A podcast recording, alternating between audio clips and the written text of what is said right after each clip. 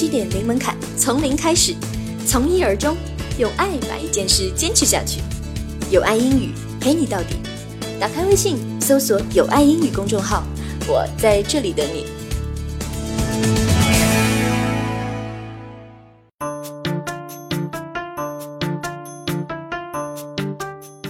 Hello guys，大家好，这里是有爱英语，我是 Chris。Welcome to my talk show.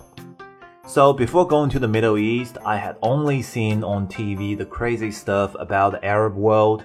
Um, and it's like you turn the TV on every day, there's a new country that's going to war with the Arabs. And none of them could ever defeat the Arabs. So, you know what? Maybe that's a message. Maybe just leave the Arabs alone. Right? So I was really curious who gave the Arabs such a bad name. So I went to Dubai and asked this Dubai local guy. This guy answered this question without any hesitation, and he's like, of course, it's the Saudis. I'm like, the what? Saudis. Oh, you mean Saudis? Yes, that's exactly what I said. And I turned to my Lebanese friend right next to me. I was like, what's wrong with this guy? Is it Saudi or Saudi? The Lebanese guy is like, uh, yes, Habibi, it is actually correct. It is Saudi. I was like, wait, wait a minute. So am I driving Audi or Audi? okay. And then the local guy just keeps going on and on and on about how crazy the Saudi is, you know. And he's like, you know, the Saudi, they're crazy, okay? Do you know Bin Laden? I'm like, wait, wait, wait a minute. I don't know Bin Laden. I've, I've heard of him, okay? And he's like, yes, he's crazy. I was like, okay. So now I know that Dubai blames Saudi, blames Saudi Arabia, you know, for making the Arabs look crazy. Okay, so I went to Riyadh, Saudi Arabia. You know, Riyadh is the capital city of Saudi Arabia. And uh, on the flight, I asked one of the passengers, the local Saudi guy, I asked him, so who brought Arabs such a bad name? That guy answered the question without any hesitation either. And he was like, of course, it's the Iranians. I'm like, okay. And he's like, do you know Saddam Hussein? I'm like, damn man, what's wrong with these people? I, I don't know Saddam Hussein, okay? I mean, I've heard of him. And he's like, yes, they're very, very bad people. They think they're Muslim, but they never play. I'm like, uh, play what? He's like, you know, play. You gotta play like five times a day, you know? I'm like, ah, okay, pray. Alright then. You know, just, you know, to me, it's, it's crazy, right? Dubai blames the Saudi, and the Saudis actually blame the Iranians Okay, just a lot of trash mouthing out there, you know, against each other. So I flew to Lebanon and I want to know what Lebanon's gonna say about Dubai because you know, Lebanon thinks it's the best place in the Middle East, and of course, Dubai thinks the same. So I just wonder what Lebanese gonna say about Dubai. you know what? The funny thing is that um, every time I fly over Dubai, you know, there's this like crazy advertisement you know, it's funny that how they always try to sell Dubai to people.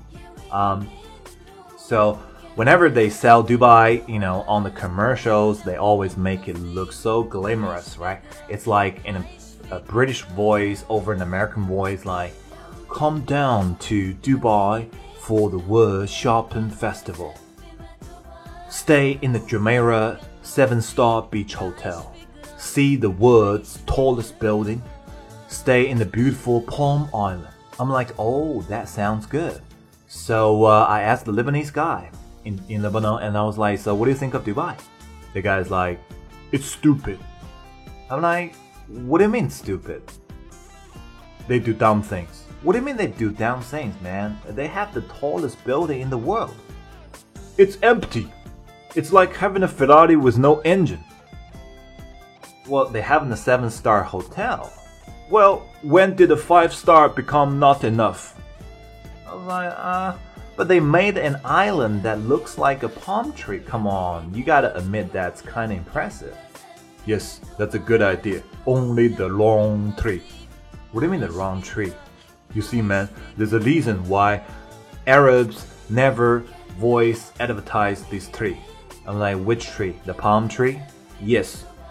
So why won't you say it? because in Arabic there's no P. The P is B. Nobody wants to stay on the palm tree. you know, the palm tree, or the P and B, right? It's not palm tree, it's actually, it becomes like bomb tree. and it's only good if you're flying over, then you look down, you go like, hey, the bomb tree. But then you go on the bomb tree island, now you're on the island, you don't see bomb tree anymore. You're just on the sandbars in the middle of the ocean. I'm like, oh my god, that is good, right? Okay, Lebanese, never give up. That is hilarious. Okay, well, I know I've been making fun of the Lebanese. Well, it is all true. Okay, I'm not gonna deny that. But I do not make fun of the country at its true beauty, you know, like many other Arabic countries. And I do not make fun of the Lebanese spirit, you know that's live it up to every single second of your life. It's great. Personally, I love it. And also, you know, what I love about Lebanon is their music. Okay, so here is the song I strongly recommend. Okay, you guys should check it out. Inta Hayet.